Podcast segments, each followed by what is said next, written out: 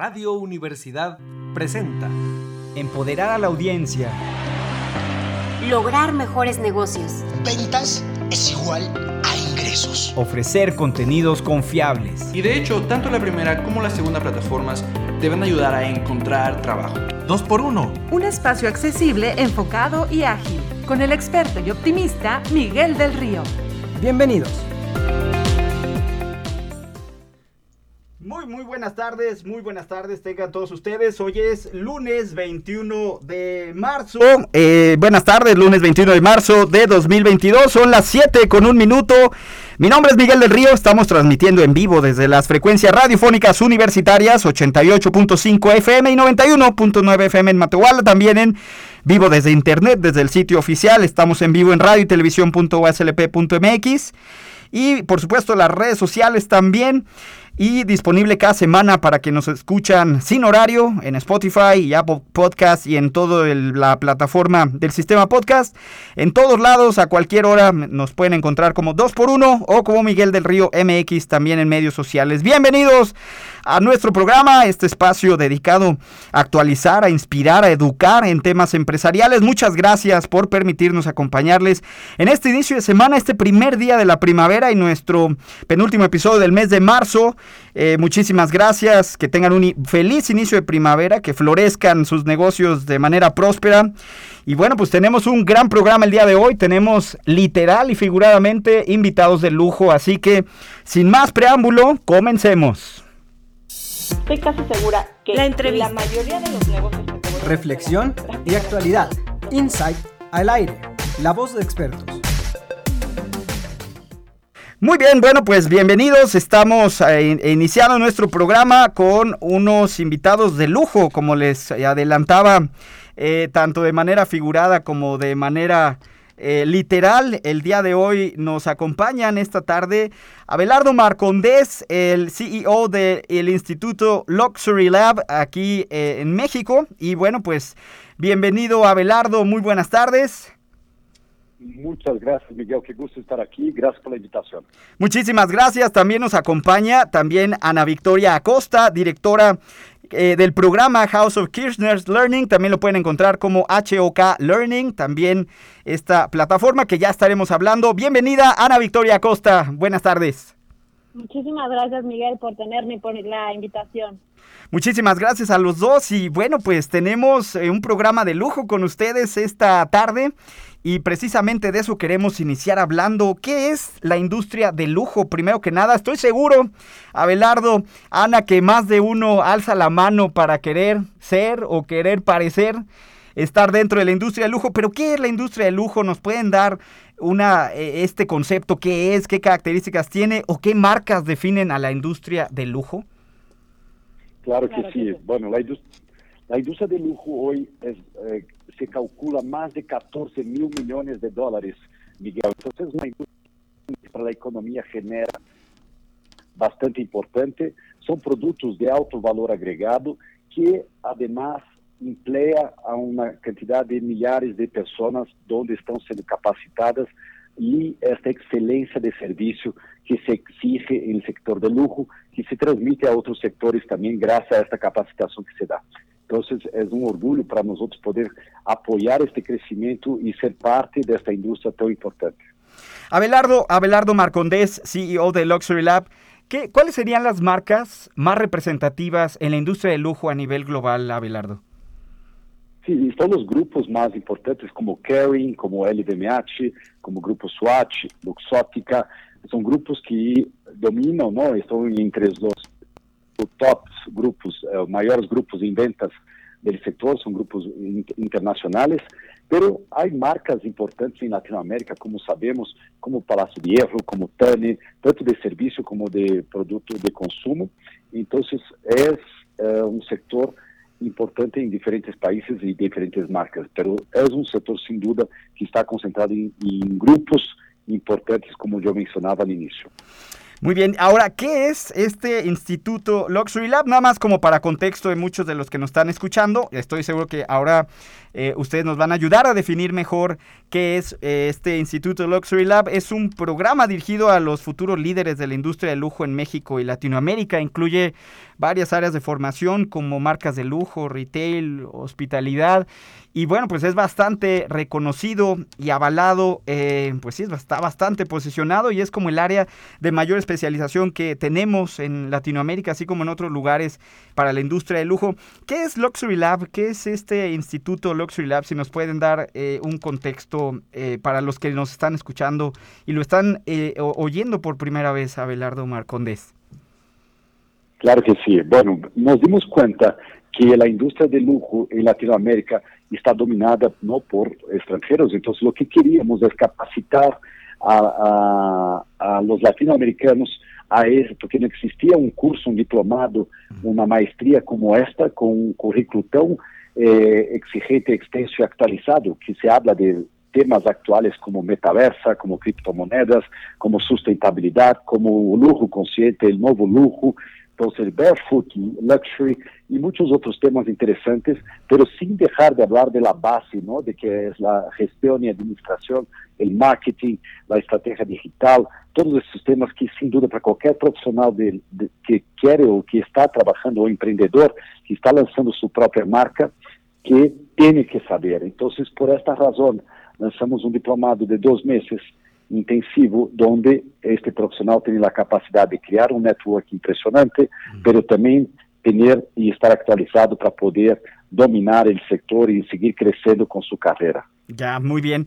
Abelardo, una de las cosas aquí interesantes, no sé, eh, ya que los tenemos tanto a, a ti, Abelardo Marcondes y a Ana Victoria Costa, hay varios mitos sobre la industria del lujo que por lo regular tienden a no ser ciertos estos mitos. Uno, por ejemplo, es que la industria del lujo puede ser muy superficial, pero una de las cosas que por lo regular uno ve en sus programas y en sus eventos a través del Instituto Luxury Lab, entre otras colaboraciones que ustedes hacen, está muy enfocado a la parte social, a la parte ambiental. ¿Cómo encuentras, Abelardo Marcondés, este razonamiento detrás de eh, la industria del lujo y la sinergia que se logra a través de estrategias de comunicación que lleven un mensaje social o ambiental? ¿Cómo, cómo se conjugan estos dos elementos? Considerando que hay gente que lo ve muy superficial, pero la importancia que tienen estos temas son muy relevantes. ¿Cuál es, ¿Cuál es la lógica para entender la industria del lujo y al mismo tiempo entender estas necesidades sociales y ambientales, eh, Abelardo? Claro, sin duda, Miguel, gracias por la pregunta. Es un punto muy importante y es nuestro trabajo como Luxury Lab, como Luxury Lab Institute, de aclarar lo que es el lujo realmente, es el bienestar y no es criar barreras, no es presumir, no es eh, el exceso, es al revés, ¿no? es realmente algo que te hace bien. Y el lujo tiene esta obligación del give back, ¿no? de dar de regreso a las personas. Y cada vez más el consumidor de lujo já sabe e está orientado a comprar as marcas que têm um propósito, que têm uma causa, não? que realmente está apoiando alguma razão. Então, o excesso, como sabemos, vai contra o tema da sustentabilidade e cuidar de nosso de nosso planeta. Então, e o luxo não é este, não? O luxo não é uh, exceder e ao revés, é para nós outros o que buscamos educar e ensinar a los consumidores e a los profissionais, profissionais de luxo é realmente o conceito de que se trata, por suposto que cada pessoa, o luxo tampouco está relacionado com status, tampouco está relacionado com preço, diferente de lo que as pessoas, como tu dizias, são mitos, não, que as pessoas têm. Cada pessoa, diferente de sua classe social, pode ter um luxo, o pode estar, estar com sua família ou estar em uma praia, que não necessariamente é algo caro ou, inac ou inacessível. Então, nós buscamos ensinar isto e ensinar às pessoas que realmente, quando vai comprar algo, que realmente compre porque é algo que lhe vai atrair um bem-estar e não necessariamente vai criar um impacto ou querer, ou querer demonstrar não um sinal de, de, status ou de diferença social. Uhum. É um pouquinho de lo que trabalhamos, mas todo isto com base a tradição, história, qualidade, a todos os, os ejes que integram una marca verdadera de lujo, un servicio o un destino de lujo. Ahora, muchas gracias, muchas gracias. Abelardo, antes de pasar con Ana Victoria Costa y que nos abre sobre el programa de House of Kirchner's Learning, Eh, sí nos gustaría saber antes, como un pequeño contexto de, para todos los que nos están escuchando, eh, y que quieren entrar a esta industria que ya nos decías esto, esta rentabilidad tan alta, este crecimiento tan interesante, este dinamismo también tan importante, eh, ¿por qué es necesario especializarse? ¿Por qué, es ¿Por qué es necesaria una formación así de especializada en la industria del lujo? Considerando que por lo regular se ve de otra forma, ¿no? No, no necesariamente se requiere un nivel de, de formación tan especializada. Antes de pasar con Ana Victoria, Abelardo, ¿qué nos podrías eh, decir? ¿Por qué, sobre todo a los que nos están escuchando, todos jóvenes o, por ahí emprendedores que quieran entrar a esta industria, a trabajar alguna de estas marcas eh, o algunos de estos grandes corporativos de marcas de lujo, ¿por qué es necesaria, por qué se requiere esta formación tan especializada para esta industria, Abelardo? Sí, sin duda, la industria de lujo es muy específica y no todos tuvimos acceso o ou temos contato com ela, não, desde chiquitos, é algo que necessita educação e capacitação e informação. Então, o que buscamos é diferente de sua uh, origem, mas sempre com uma com um background, não, com uma capacitação prévia poder especializar estas pessoas que têm alto potencial para educá-las e entenderem mais o setor. Muitos que já compreendem o setor, o que buscam a nós outros é mais bem a parte técnica e a parte de networking, por isso buscam a Lux Lab Institute. Outros buscam entender melhor o que se espera, que o consumidor está buscando, quais são as novas tendências, quais são as tecnologias, números importantes do setor que poucas instituições como o Lux Lab Institute pode é, oferecer. Então, por aí é um pouco tão especializado em um setor tão específico, Miguel, uhum. que é necessário entrar em um curso como esse para poder entendê-lo e para poder formar parte. Sin duda, convencido totalmente de lo que nos estás diciendo y gracias por aclarar, sobre todo para muchos de los que nos están escuchando, pues esta necesidad de formación. Eh, quiero regresar en un momento más a Belardo Marcondés, CEO de Luxury Lab Institute, eh, para que nos digas qué otros programas, eventos eh, eh, y, planes tienen eh, para poder aquí comunicarle a todos los que nos están escuchando. Pero antes quisiera pasar a Belardo con Ana Victoria Costa, que tiene aquí presentando un programa, House of Kirchner Learning que hasta donde aquí podemos identificar, pues son para eventos sociales de lujo, de alta gama, y a ver, pues platícanos, Ana Victoria, ya aquí tenemos un contexto de la industria del lujo, tenemos el contexto de esta necesidad de formación y por qué esta plataforma, cómo nace y qué nos puedes platicar, Ana Victoria. Claro. Mira, sin duda durante la pandemia una de las industrias que más creció fue la industria del lujo, ¿no? Se puede ver inclusive en la bolsa de valores, se puede ver el grupo Kering, el grupo LVMH, grupo Richmond, fueron de los que más crecieron. Entonces, dado esta necesidad, esta, este crecimiento, pues nosotros queremos transmitir ese conocimiento por medio de una plataforma. Y qué mejor, eh, bueno, Mauricio Kishret, que sin duda es el mejor eh, organizador de eventos de lujo en Latinoamérica, qué mejor que de su lado y de su equipo, que, está muy bien organizado. Entonces lanzamos esta plataforma durante pandemia, que básicamente era un programa formativo para toda esa gente que se quisiera dedicar a, a los eventos de lujo. Y decidimos hacer esta alianza con Luxury Lab Institute, que ambos conjugan lujo, uno en un sector más empresarial y otro en un sector más de planeación de eventos, pero planeación de eventos con, con los proveedores de alta gama, con obviamente clientes de alta gama, eh, todo lo que se necesita, toda la logística que requiere. Entonces, básicamente, fue esta es la alianza que, que decidimos hacer y son los programas que han, que han surgido, ¿no? Hicimos The Business of Luxury and Fashion, hicimos también eh, bueno, el, diplomado de Luxury Lab Institute de gestión de, empresas de lujo y ahora planeación de eventos de, lujo. Eh, y bueno, tenemos este diplomado de dos meses, como antes mencionó Abelardo. Ahora en verano tendremos eh, intensivos de planeación de eventos de lujo y también de gestión del mercado de lujo. Ana, Ana Victoria Costa, ¿cómo es la experiencia para los que nos están escuchando y para que no se vuelva tan técnico y para que todos aquí puedan entender qué, qué diferencias puedes encontrar como, como asistente a un evento eh, de este tipo de... Eh, eh, ¿Cómo es la experiencia de lujo ya traducida en un evento? es decir, cómo se ve, cómo que ya nos mencionas por aquí lo de los proveedores, etcétera, pero cómo es, si nos pudieras decir ahí en pocas palabras, cómo es esta experiencia para un evento social de alta gama. Sí, claro, bueno, sin duda aparte de los proveedores, creo que cada vez es un lujo más experiencial. Y más personalizado también por todo el tema pandemia, pues los eventos han tenido que recortarse, hacerse más pequeños, lo que nos permite que sean más personalizados, que tengan más detalles, eh, que sean más para uno, que no sean eventos tan generales, lo que al final cuando algo es personalizado se convierte en lujo, cuando algo es para ti, cuando algo eh, lleva tu nombre, eh, pequeños detalles, la forma como te reciben, la forma como el personal está capacitado, creo que ahí es como marca toda la diferencia de un evento. Por supuesto que los visuales y las escenografías tienen que ser de punto, pero creo que sin duda lo que viene atrás es el servicio en un evento de lujo. ¿Cómo, cómo, se, ¿Cómo se lleva a cabo entonces esta versatilidad entre, como nos mencionabas hace un momento, desde eventos que pueden ser corporativos hasta eventos sociales? ¿Cómo, cómo el, el, el egresado en esta plataforma de House of Kirchner Learning puede lograr esta versatilidad eh, como este valor agregado, más allá, por supuesto, de esta especialización que nos decía Belardo hace un momento en la industria del lujo, pero también esta versatilidad donde pueda hacer un evento y pueda traducir una experiencia eh, eh, con estas características en diferentes tipos de plataformas sociales. ¿Cómo se Claro. logra?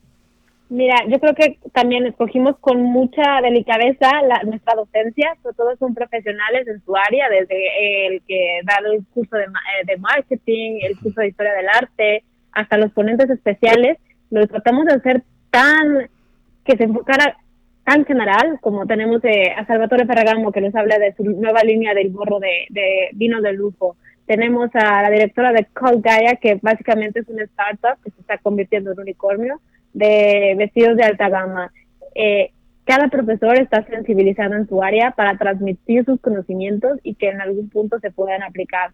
Eh, por lo mismo nos decimos rodear de los mejores profesionales de cada industria para que los alumnos puedan eh, tomar el mayor provecho de lo que de, de los conocimientos y lo puedan traducir cada uno a su industria, a lo que se dedique y, y bueno, un poco, claro, compartir las experiencias one to one de cómo dar el mejor servicio al cliente o de cómo entregar el mejor producto o de cómo hacer tu branding, tu marketing correcto, con todas las características que, que ahora mismo el mundo del lujo requiere, que es todo el tema sustentabilidad, eco-friendly, que, que bueno, que uno pensará que nada más existe el lujo ostentoso, ¿no? El lujo cada vez es más sencillo, más simple, eh, también requiere todo el tema, eh, te digo, de, de sensibilizar un poquito a la gente, lo que, lo que está detrás del lujo cada vez es más sensible, entonces cada vez estas empresas eh, están más vigiladas con lupa, tienen que ser muy cuidadosas con sus procesos, con el capital humano, entonces lo que se pretende promover en este en este proyecto, en este diplomado, es, es todo eso, esos valores.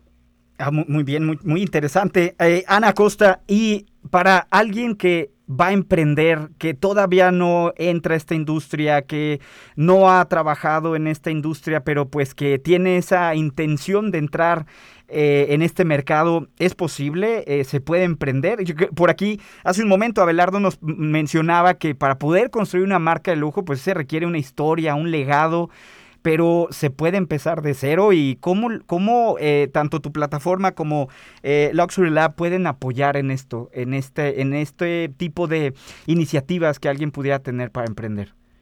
Claro, yo creo que, mira, para emprender un producto o un servicio de lujo, lo que se requiere sobre todo es calidad y contar una muy buena historia, tener un excelente marketing y saber exactamente hacia dónde es dirigido, porque de nada sirve tener un buen producto y que la historia detrás de, de la marca o del producto esté mal contada, ¿sabes? Se tiene que tener mucha fuerza en, cómo, en el storytelling, en cómo se cuenta la historia y sobre todo en la calidad. Si ya sea producto, producto o servicio al cliente, yo creo que lujo sin duda va por calidad y, y tener estar muy bien segmentado, muy bien hacia dónde, hacia quién vas dirigido y sin duda alguna, si algo estamos comprometidos es al finalizar el, diplomado, el programa, eh, si alguno quiere que le demos seguimiento en algún proyecto, algún consejo o algo, para eso está es- esto, para que se puedan guiar de, eh, de los profesores y de Abelardo mismo, o de mí o de Mauricio, en cualquiera que sea su proyecto, porque sin duda emprender en el mundo del lujo es difícil porque requiere mucha calidad. Claro, claro, más allá que talento, se requiere mucha formación también, ¿verdad? También invariablemente. Ana, no sé si antes de empezar pues con esta parte final, con las conclusiones, no sé si nos puedas platicar un poco más sobre este programa, el plan de estudio, las fechas, la modalidad, el contacto, los sitios oficiales para pues que quede aquí en el aire y que puedan ahí mantener en contacto los que nos están escuchando. Claro, mira, te cuento. Eh, para que vean eh, cómo van saliendo los programas, es www.hawklearning.com y nos pueden seguir en Instagram también como arroba. Y bueno, básicamente este es un diplomado de dos meses y medio eh, con modalidad de martes a jueves y los lunes tenemos experiencias presenciales con diferentes marcas, como con Bulgari, tenemos con el Bates Carton, con Grupo Arita, con Gallery Filia. Eh, claro, las, las, em, las experiencias no son obligatorias, pero sí recomendamos tomarlas porque ahí sí los alumnos pueden hacer networking. Eh, y ahora en verano estaremos lanzando programas intensivos de una o dos semanas, eh, dependiendo un poco si va dirigido hacia evento o hacia administración de negocios de lujo, eh, intensivos de verano y el diplomado se dará dos veces al año durante estas fechas y comenzando otra vez en septiembre. Nada más para, para que poder acotar, ¿de qué son estos cursos intensivos? Y no sé si ya más adelante que tengas más información podemos volver a contactarte para que nos eh, ayudes a presentar estos cursos de verano intensivos. Sí, los intensivos van a ser de, eh, de planeación de eventos de lujo y de gestión del, del mercado de lujo. Muy bien, pues dejaremos aquí la puerta abierta eh, ahí para poder hablar más sobre eh, todas estas líneas tan, tan interesantes de formación. ¿Algo con lo que quieras concluir, Ana, antes de pasar con Abelardo también? Pues nada, yo creo que todos aquellos que se quieran dedicar, sin duda alguna, a la formación y, y entre más conocimiento se tenga, creo que mejor servicio o mejor producto se puede entregar y que, bueno, nunca está de más claro eh, prepararse y rodearse de los mejores en el sector y sin duda alguna Luxury Lab, tanto por el foro como por la empresa que es, son es la gente más preparada en esta industria y que se animen. Sin duda, muchísimas gracias. Ana, Ana Victoria Costa es directora del programa House of Kirchner Learning, eh, o como también nos decía, lo pueden encontrar en internet como www.hok, cada kilo, hoklearning.com.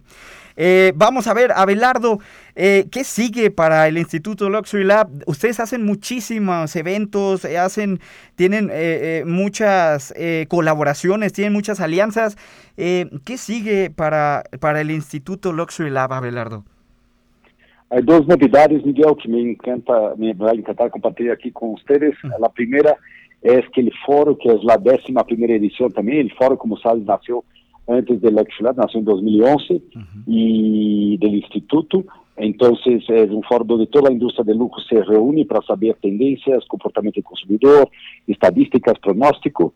Este va a ser el 21 de junio en el Four Seasons Ciudad de México. Y luego, para septiembre, tenemos ahí un, un gran evento en Aspen, en Estados Unidos, esta gran eh, este gran destino de lujo, tanto para invierno como para verano, que es muy, eh, sin duda, muy buscado por los mexicanos. Ahí vamos a estar para dar a conocer todo lo que se está haciendo en Latinoamérica en el sector de lujo, sea en marcas, servicios, y vamos a estar todo un fin de semana para poder presentar. Entonces, para los que quieran saber más, no dejen de buscarnos Luxury Lab Global, ou a mim pessoalmente, Abelardo Marcondes, ou a Ana Victoria Costa, ou Rock Learning. Então, são estas quatro contas que têm que seguir e nos vai dar muito gosto, é algo que nos apaixona e, sem dúvida, apoiar este setor, conscientizá-lo e fazer com que ele possa aportar para la economía y para la comunidad es nuestra obligación y nuestro trabajo. Abelardo, antes de que antes de despedirte, eh, despedirlos a los dos, Ana Acosta y Abelardo, aquí, aquí hay una pregunta y aprovechando de una vez, por supuesto, estar en el foro ahí es muy muy importante ahí tenerlo. Eh, a lo mejor quizás más adelante podamos volverlos a tener aquí la puerta abierta para que puedan platicarnos más sobre el foro. Pero Abelardo Marcondes, tienes eh, ya muchísima experiencia como el director general de Luxury Lab. Y nada más una pregunta, en todos estos años de experiencia y sobre todo como para tratar de concluir con una perspectiva que, que pocas personas en Latinoamérica pueden tener en este grado de especialización, ¿Cómo has visto la evolución en estos últimos años de la industria del lujo? Y aquí incluso podríamos hablar incluso en cuestión demográfica. ¿Hay algunas diferencias que tú veas, por ejemplo, con demográficos más jóvenes? Eh, sobre todo que tú has sido testigo desde un lugar bastante privilegiado en la formación de todos estos líderes en esta industria en Latinoamérica, Belardo. ¿Cómo nos podrías describir antes de despedir esta entrevista eh, la industria del lujo? Sí, Miguel, sin duda hoy un emprendedor está mucho más capacitado y preparado y también cuenta com muito mais estrutura do que um empreendedor há cinco anos que tinha muito talento e desafortunadamente não podia crescer ou internacionalizar sua marca. Hoje existe a forma de financiar-se, de, de apoiar-se de, de inversionistas ou de consultores ou até mesmo um diplomado como este que estamos falando.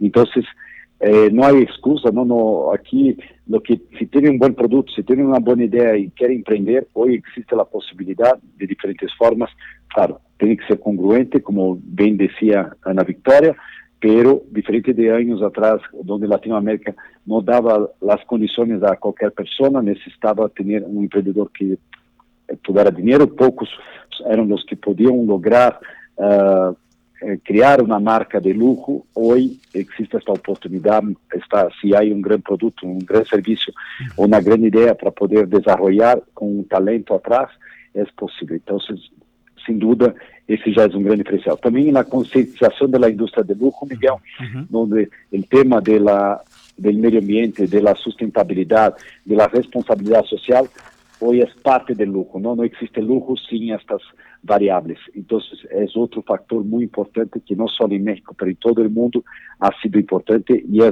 um ponto de que estes grandes grupos que já havíamos mencionado estão preocupados e estão liderando este cambio em, toda, em todos os sectores. Muchísimas gracias, Abelardo. Nada más si nos puede repetir una vez más lo, la información de contacto, nada más para eh, con esto despedir la entrevista.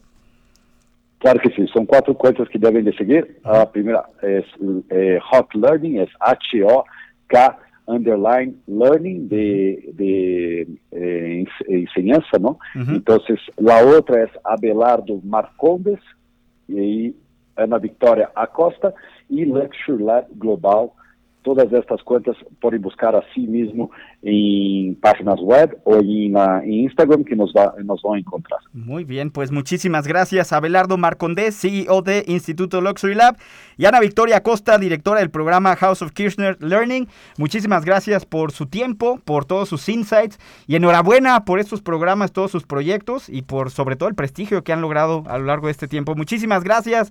Muy buenas tardes. Gracias. Gracias, gracias. Y bueno, pues gracias, vamos a un abrazo. Gracias, gracias. Vamos a una pausa Bye. Y regresamos. Muchísimas gracias aquí en vivo en Radio Universidad. Estoy casi segura que la, la mayoría de los negocios Reflexión y actualidad. Insight al aire. La voz de expertos. Muy bien, muy buenas tardes, estamos de regreso, son las 7 con 31 minutos en punto, vamos a continuar con nuestra invitada en esta segunda parte de nuestro programa en vivo, ya les decía que tenemos un programa de lujo esta tarde y el día de hoy nos acompaña en esta... Eh, segunda sección de nuestro programa, María Juliana Marín Villarreal, también conocida como fashionomista. Ella es abogada y especialista en Derecho Comercial de la Pontificia Universidad Javeriana de Bogotá. Es especialista en propiedad intelectual certificada por la Organización Mundial de la Propiedad Intelectual, especialista en marketing y comunicación de moda y lujo de la Universidad Complutense de Madrid y el España y con un máster en Fashion Law por el Centro de Estudios Garrigues de Madrid. Es precursora del Fashion Law en Colombia, creadora de Fashionomista, quizás muchos la ubiquen precisamente por esta plataforma digital para análisis legal de la industria de la moda en Colombia, la primera firma de consultoría de Fashion Law en este país y muy probablemente quizás en Latinoamérica. Son muy pocos los que están especializados, ya nos platicará. Actualmente es asesora legal de varias marcas, diseñadores, influencers, empresas de moda. También fue reconocida como la abogada de Fashion Law más influyente de Colombia en 2019 por el Fashion Law Institute de Turquía. Exponente invitada en varias conferencias y seminarios de derecho de la moda en Colombia y Latinoamérica. Por ahí ya después nos dará sus redes sociales, ahí pueden seguir los temas que, que cubre. Exponente y participante en el Fashion Law Network International Meeting de Madrid en 2018. También en el Fashion Law and Business Summit en Istambul en la edición de 2019. Y el Encuentro Internacional de Fashion Law de Brasil, tanto en la edición 2020 como 2021. También actualmente es profesora de Derecho de la Moda en Bogotá y la Universidad de La Sabana. Bienvenida María Juliana Marín, estamos muy contentos de que nos hayas concedido esta entrevista porque hay muchos temas y yo ya puedo adelantar que pues es poco tiempo para todo lo que nos puedes compartir. ¿Cómo estás desde Colombia? Hola Miguel, no, muchísimas gracias de verdad por esa introducción, por la invitación y por abrir este espacio para hablar de, este tema y pues por tenerme en cuenta para tu programa. María Juliana, siempre el gran problema es que todos los que se quieren dedicar a las industrias creativas es que piensan que solo la creatividad es suficiente, pero tú nos has enseñado publicación tras publicación, clase tras clase, conferencia tras conferencia, que no solo la creatividad es importante en el negocio de la moda, qué tan importante es entender esta parte legal de propiedad intelectual, toda esta parte regulatoria. ¿Qué tan importante es para que un negocio en esta industria le vaya bien, María Juliana Marín? Bueno, creo que al final, si nosotros vemos la industria de la moda como es en realidad, que es un negocio, es una empresa, pues tenemos que tomárnoslo en serio y tenemos que ver todas las aristas que tiene, tenemos que ver las diferentes disciplinas que hay alrededor y entre esas pues sin duda está el tema legal. Y muchas veces creemos, como muy bien dices, que, que solamente basta con ser creativos, que solamente basta con mostrar nuestro trabajo de pronto en redes sociales o con, o con llevarlo a alguna feria comercial, pero detrás de eso pues hay muchos temas que pasamos por alto, como son los registros marcarios o crear nuestras empresas o los contratos que hay detrás o cuando escogemos a alguien para que nos represente en un tema de publicidad, pues ahí hay temas legales que de pronto eh, pasamos muchas veces y, y son importantes. Y luego cuando nos vemos en, algún problema es que decimos, ay, yo le hubiera puesto cuidado a esto, o yo le hubiera dedicado un poquito más de, de atención o de tiempo a este tema. Entonces ahí pues es donde entramos quienes trabajamos en esto a mostrar las herramientas que hay y que al final podemos trabajar de la mano, no necesariamente los abogados estamos para solucionarles problemas a los creativos, sino también para darles esas herramientas y trabajar y, trabajar en conjunto. ¿Cómo, ¿Cómo se lleva este acompañamiento desde esta perspectiva de la, de la parte regulatoria en la moda para una empresa o un emprendedor en la industria creativa, en la industria de la moda? ¿Cómo es ese acompañamiento que se lleva a cabo eh, eh, en esta parte? ¿Cómo se hace? Bueno, primero es importante tratar de hablar el mismo lenguaje, porque muchas veces el lenguaje se vuelve una barrera entre las partes y por eso siempre asociamos que el abogado es súper estructurado y súper cuadriculado y que un abogado pues no puede estar de, de una manera mucho, mucho muy cerca al, al creativo. Entonces lo que se busca precisamente es hablar el mismo idioma, tratar eh, de solucionar o de encontrar estas necesidades que tienen creativos y pues a través de, de los diferentes elementos que tenemos los abogados, pues poderlos asesorar, ya sea en la creación de empresas, porque muchas veces el, pues el emprendedor nace desde la informalidad y no tiene su empresa creada, entonces ahí pues entramos a asesorarlos, o cuando hacen negociaciones ya sea con un proveedor o ya sea con sus trabajadores o con las personas en, en donde va a distribuir sus productos, pues ahí necesita contratos y un contrato pues normalmente lo hace un abogado. Y por otro lado, pues está todo el tema de propiedad intelectual, de cómo se protegen las creaciones, todos los elementos dentro de una creación de moda que pueden ser protegidos. Eh, dentro de esto pues vamos a encontrar temas de derechos de autor, temas de marcas, eh, todo lo que pasa alrededor de qué pasa si me, me copian, qué pasa si hay una infracción marcaria, qué pasa si, si alguien está usando mi marca sin permiso. Entonces todos estos temas al final pues tienen un componente legal y ahí es donde entramos a asesorarlos puntualmente. Hay muchos otros temas, pero esos son los que más se ven en el día a día. ¿Cuáles serían, cuáles serían ahí desde tu perspectiva estas tendencias que son tan importantes eh, en cuestión del sector de la moda, sobre todo al día de hoy? O sea, al día a día, ¿cuáles verías como estas tendencias importantes? Eh, no sé, ahora mencionabas, por ejemplo, la el uso de las redes sociales, por ejemplo, o la globalización, o ahora quizás con la pandemia, la digitalización. Eh, ¿Qué tendencias ves ahora tan relevantes en la industria de la moda eh, desde tu óptica ahora? Bueno, sin duda la moda ha ido abriendo sus puertas y por eso ahora es mucho más fácil tener acceso a diferentes espacios de moda, ya sean desfiles, ya sea tener experiencias directas con las marcas, ya sea eh, crear como este vínculo entre el consumidor y la marca, pues ahora es mucho más fácil hacerlo a través del uso de redes sociales, de plataformas de comercio electrónico o incluso pues con esta aparición de nuevas tecnologías pues se han creado nuevas experiencias y creo que involucrar la tecnología, como escuchamos seguramente eh, más de uno de ustedes ha visto noticias sobre lo que está pasando con la aparición del metaverso, de las prendas de, vestir digitales, del uso de tecnologías como la realidad aumentada, como la realidad virtual.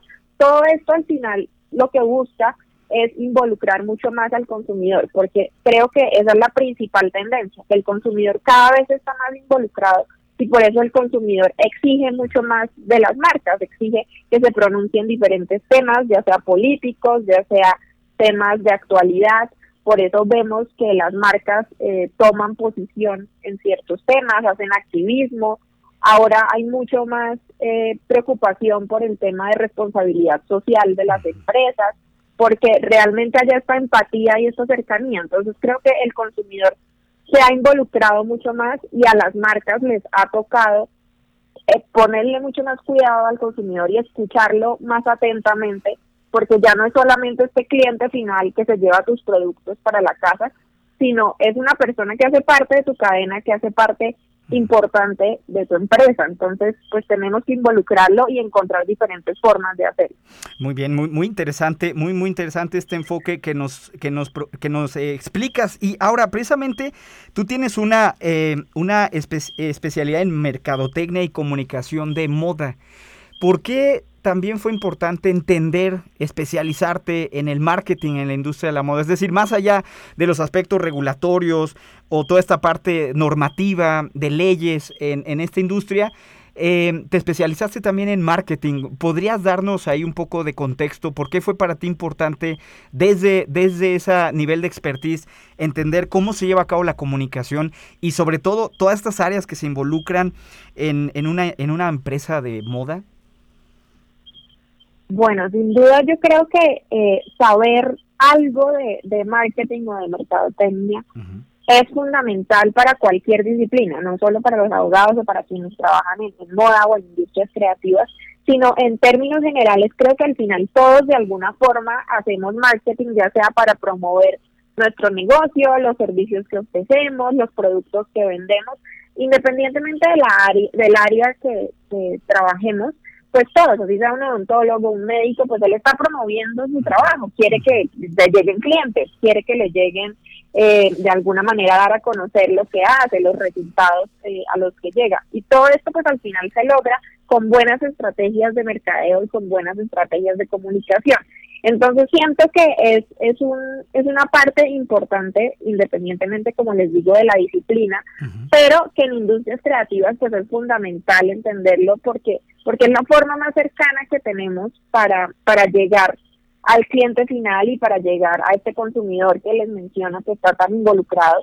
Y pues adicionalmente es la forma en la que podemos dar a conocer nuestro trabajo. Yo soy una gran usuaria y me encanta el uso estratégico en lo posible de redes sociales. Me encanta y me encanta estudiarlo también detrás. Entonces, no solamente desde el lado de, de, la creación de contenido, sino también de consumirlo, de ver qué está pasando, de indagar un poco más allá.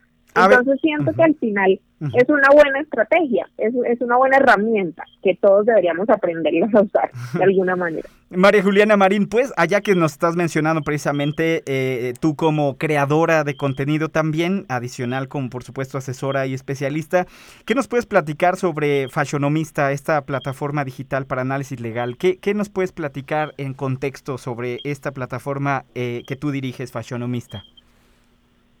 Bueno, pues de hecho Fashionomista nace como un blog, o sea, cuando aparece eh, la figura de los bloggers y aparece este espacio para, para escribir de cualquier tema y donde todos, pues, de alguna forma mucho más democrática podemos compartir lo que queremos, podemos compartir eh, nuestro conocimiento, nuestra opinión.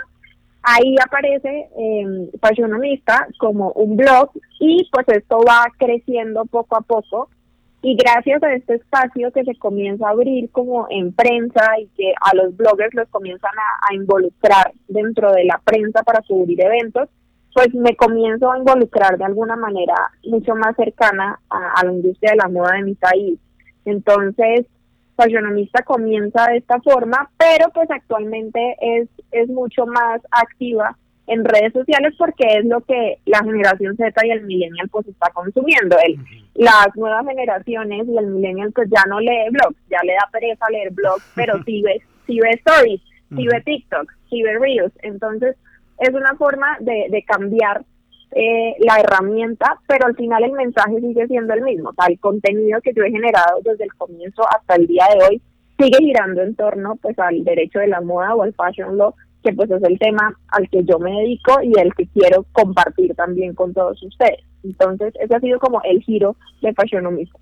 Eh, eh, María Juliana, ya que, ya que estamos hablando precisamente de dónde nace, desde tu perspectiva tan internacional que tienes en la industria de la moda, ¿qué tiene Colombia en la industria de la moda? ¿Hacia dónde va? ¿Cuál es la tendencia? Si nos puedes decir Colombia en comparación con otros países latinoamericanos o que nos pudieras dar esta perspectiva comparativa de lo que tú ves en la industria de la moda en Colombia y que nos dé una perspectiva sobre Latinoamérica o incluso global o Hispanoamérica, como tú, como tú nos quieras decir, solamente como un contexto para poder entender hacia dónde va, de qué tamaño es, eh, cuánto genera su relevancia Colombia en función de, sobre todo, pues quizás Latinoamérica o como tú nos quieras ahí hacer estas referencias sobre la importancia que tiene la industria de la moda.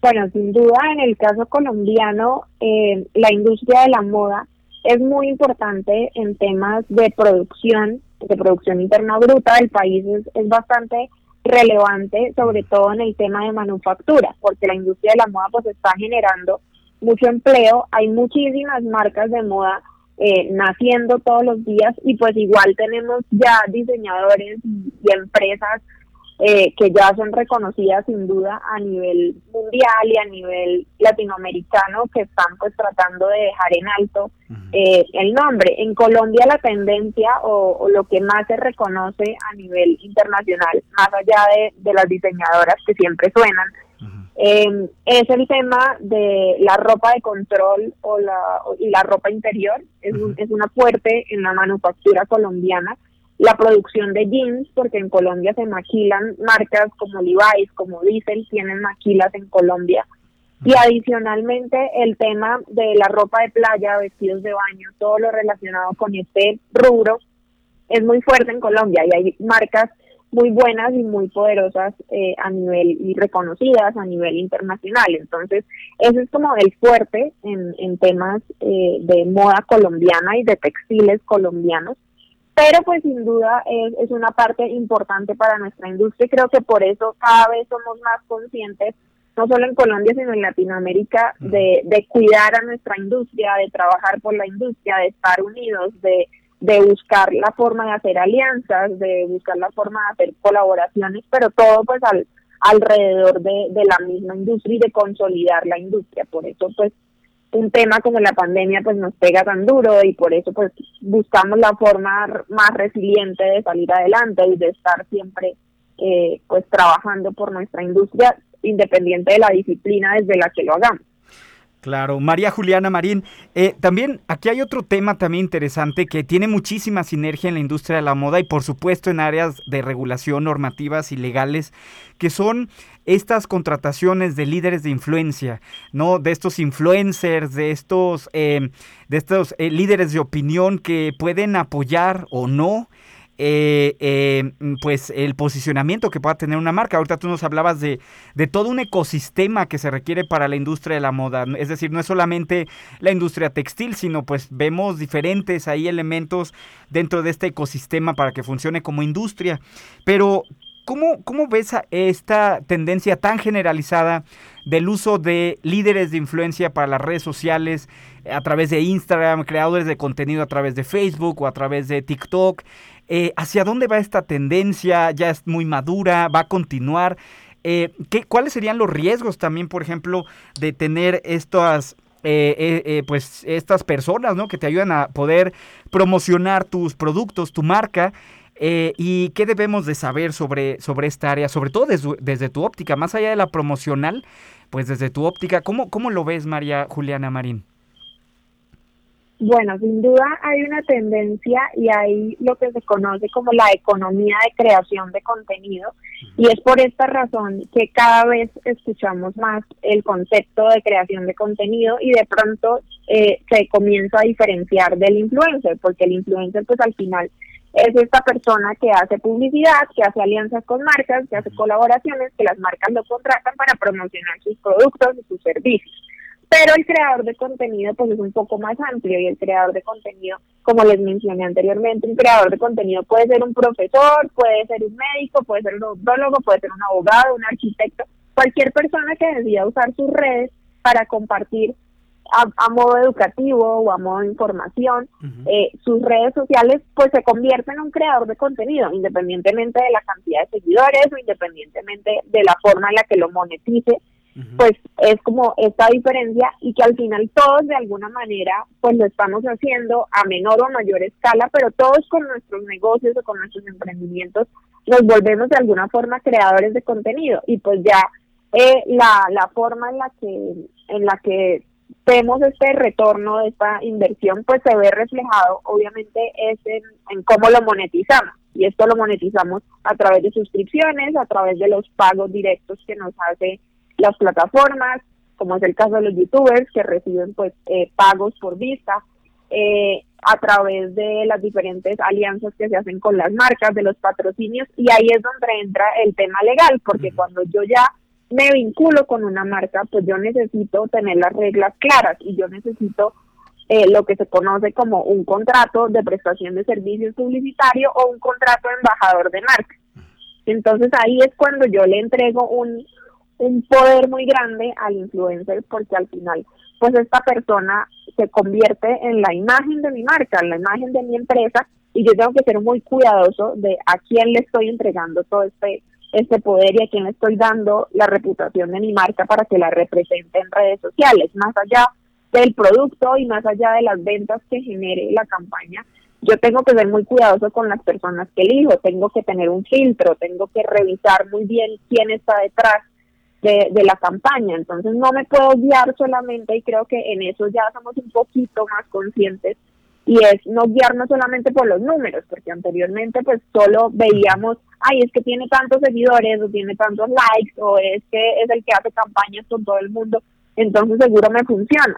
Pero puede que el nicho de mercado de esa persona o la, el estilo de vida que proyecta esa persona, pues al final no es no es consecuente y no es coherente con mi marca. Entonces, pues no va a resultar tan buena idea trabajar con el influencer e invertir una gran suma de dinero en ese influencer que al final pues no tiene nada que ver con mi marca y con mis productos. Entonces es, es un, un cuidado de parte y parte. Desde el tema legal pues hay una regulación en temas publicitarios, que sea transparente, que dé la información completa, que efectivamente lo que están ofreciendo pues se pueda comprobar, que yo no venda productos que afecten la salud, que afecten a los menores de edad. Entonces es un tema de regulación publicitaria, de derecho de consumo y esto pues se aplica directamente pues a, la publicidad que se hace a través de los influencers. Ya. Muy muy interesante. María Juliana, otra, otra pregunta. Por ejemplo, para cuando una empresa de moda, incluso podemos pensar en, un pequeño emprendedor en la industria de la moda, empieza a tener éxito más allá de su mercado local y empieza a cruzar fronteras, ¿qué es lo que debe poner atención desde tu punto de vista eh, legal? ¿De qué debe poner atención cuando la fuerza de la globalización lo lleva a este emprendedor de la moda a otros mercados internacionales? ¿Cuáles serían los errores que se pueden cometer al llegar a, otras, a otros países eh, a través de tu misma marca de ropa o de, o de moda en general, Juliana? Bueno, es importante tener en cuenta que cuando yo entro a vender en otro país, pues yo no puedo asumir que ese país funciona igual que el mío y que tiene las mismas reglas y las mismas normas y que me va a aplicar exactamente lo mismo. Entonces, lo primero que yo tengo que revisar es si existen barreras de entrada legal a ese país, si existen normas especiales en temas, por ejemplo, de importación o de exportación, dependiendo del, del, tipo de acuerdo comercial que yo tenga con ese país, si existen, eh, si puedo proteger mi marca en ese país, porque la protección y el registro marcario es territorial, es decir, que tiene que ser de país en país. Entonces yo voy a tener eh, presencia en ese país, cómo voy a proteger mi propiedad intelectual, cómo voy a negociar con estas personas, cómo voy a, a vender, si voy a vender en una multimarca de otro país, cómo van a ser los envíos, el tema aduanero, el tema de impuestos, o sea, todos estos temas yo los tengo que revisar porque muchas veces las personas eh, se confían o se emocionan con que van a comenzar a vender en otro país y resulta que les resulta mucho más caro el envío, o hay un tema aduanero que esa cantidad de productos pues no pueden ingresar al país, que necesita ciertos permisos, ciertos trámites y muchas veces ahí es donde se frena como el, el proyecto y, la emoción del emprendedor. Entonces no es solamente tener una página y decir yo hago envíos internacionales y yo te llevo lo que quieras a tu país, sino de verdad ver yo cómo voy a llegar a tu país, o sea, a través de qué empresa transportadora, cuántos artículos puedo enviar, tengo que, eh, el cliente va a tener que incurrir en un, en un gasto adicional, en fin, o sea, tengo que tener como esos aspectos en cuenta y que las leyes de cada país son diferentes de uno a otro, entonces tengo que revisar también muy bien eso para no afectar al, al consumidor del otro país ni tampoco llegar de pronto a ofender a alguien, no sé, con un tema publicitario, por ejemplo. Si yo hago una campaña en otro país, pues puedo afectar a otra persona. Claro. No, última no no, yo sé que el tiempo en radio es bien injusto y tenemos sabes demasiado sobre estos temas y no sé ni por dónde terminar y acabar. Pero una última pregunta, María Juliana Marín, fashionomista. La última pregunta es, ah, nos mencionabas al inicio sobre el metaverso y toda esta parte de la digitalización, la realidad virtual. Por ahí tú has compartido varios contenidos analizando, describiendo algunas de las marcas que ya están en el metaverso. La pregunta sería, ¿ya estamos en el metaverso? Y número dos, los que nos escuchan, ¿qué deben de hacer para prepararse a, eh, si, si ya estamos o ya vamos a llegar a esa parte?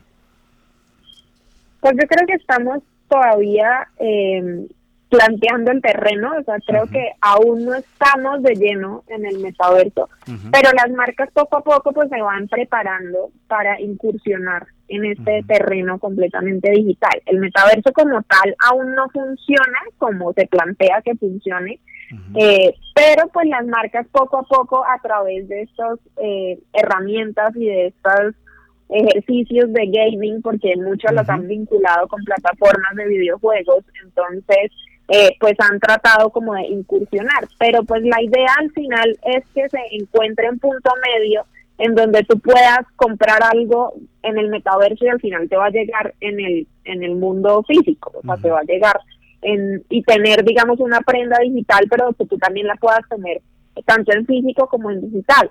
Seguramente habrá personas que solo van a invertir en las piezas digitales, habrá otras que dirán como yo para qué voy a gastar en una prenda que al final no voy a poder tener nunca en mi closet o yo no me voy a poner físicamente. Entonces, creo que la, la mejor forma es estudiar, es revisar qué están haciendo las otras marcas, es ir mirando eh, poco a poco qué se adapta y qué se ajusta a, a mi marca y que no es necesario que todos estemos en el metaverso. O sea, por ahora Así como sucede con las redes sociales, pues que no es necesario que todos estemos ahí o que todos hagamos el mismo contenido o que todos estemos haciendo lo mismo, sino saberlo hacer. O sea, si yo me siento preparado y yo siento que tengo la infraestructura para hacerlo y que tengo las herramientas suficientes para hacerlo, pues pues atrévete y hazlo y, está muy bien. Pero no es solamente querer entrar porque los otros están, o sea, como lo que se conoce como el famoso FOMO, que es este miedo de, no quererte quedar afuera y de querer hacer lo que los otros hacen solo por hype. Entonces es como, como revisar bien eso desde la estrategia de tu marca. Claro, mantener ahí el radar encendido. María Juliana Marín, se nos acaba el tiempo. Si nos puedes decir en un minuto tus sitios, de, tus sitios tu información de contacto, eh, ¿dónde te podemos encontrar, María Juliana Marín? Claro que sí, es muy fácil. Me encuentran en todas las redes sociales, en todas las plataformas, me encuentran como fashiononista. Así me encuentran. Estoy en TikTok, en Instagram, en, en Reels, en en Twitter, me encuentran en, todas las plataformas con, con el mismo usuario. Muy bien, pues muchísimas gracias María Juliana Marín. Te voy a eh, te mando de verdad un saludo y agradecimiento por platicarnos y ayudarnos a entender eh, todo esto. Mucho éxito con tu plataforma digital y un saludo hasta Colombia. Permíteme nada más despedir el programa un momento. Es así como llegamos al final. Mi nombre es Miguel del Río. Les recuerdo que están en vivo en 2x1 gracias a la dirección de radio y televisión de la universidad, nuestros colaboradores, todos los que hacen posible este espacio y sobre todo a ustedes por su sintonía. Feliz inicio de la primavera. Pásenla bien. Muy buenas noches. Radio Universidad presentó Empoderar a la audiencia lograr mejores negocios. Ventas es igual a ingresos. Ofrecer contenidos confiables. Y de hecho, tanto la primera como la segunda plataformas deben ayudar a encontrar trabajo. Dos por uno. Un espacio accesible, enfocado y ágil. Con el experto y optimista Miguel del Río. Hasta pronto. Bye bye.